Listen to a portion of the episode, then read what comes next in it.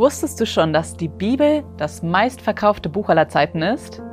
Vielleicht, weil sie schon so viele Leben verändert hat? Einschließlich meins.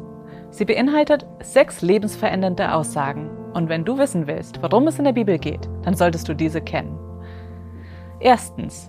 Die Bibel beginnt damit, dass sie sagt, dass es einen Gott gibt, der alles erschaffen hat, also auch dich und mich. Und weil einfach alles von ihm kommt, deswegen bestimmt auch er die Regeln.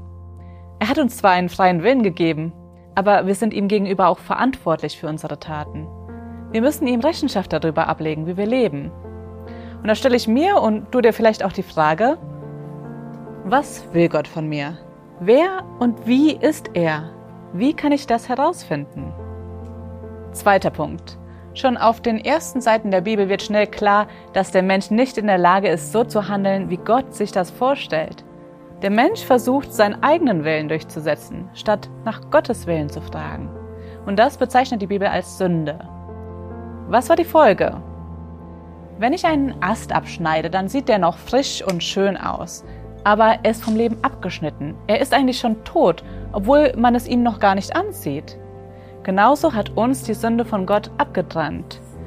Wir sind vom Leben abgeschnitten. Die dritte wichtige Aussage der Bibel ist, dass wir Menschen nichts gegen diese Trennung tun können. Wir können uns anstrengen, so viel wir wollen. Wir können uns aber nicht selbst vor Gottes Urteil retten. Wir brauchen einen Retter, jemanden, der eben nicht vom Leben abgeschnitten ist. Gibt es noch Hoffnung für uns? Der vierte Punkt. Und ja, es gibt Hoffnung. Gott weiß, dass wir uns nicht selbst vor dem Gericht retten können. Aber er möchte uns nicht einfach dem überlassen. Er liebt uns nämlich. Und deswegen hat er uns einen Retter geschickt.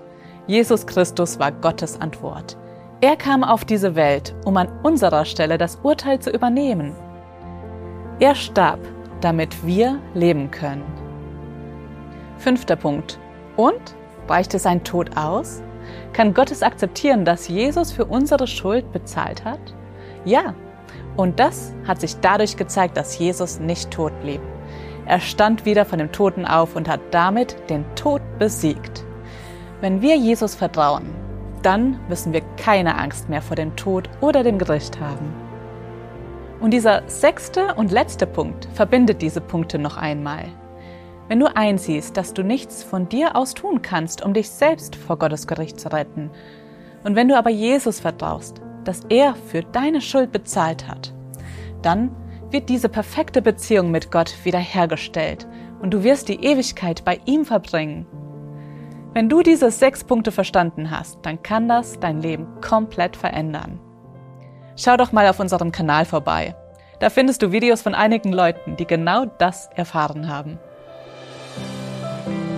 Vielen Dank, dass du dir den My Input Impuls angehört hast. Wenn du mehr wissen willst, geh auf unsere Website myinput.it oder folge uns auf YouTube, Facebook und Instagram.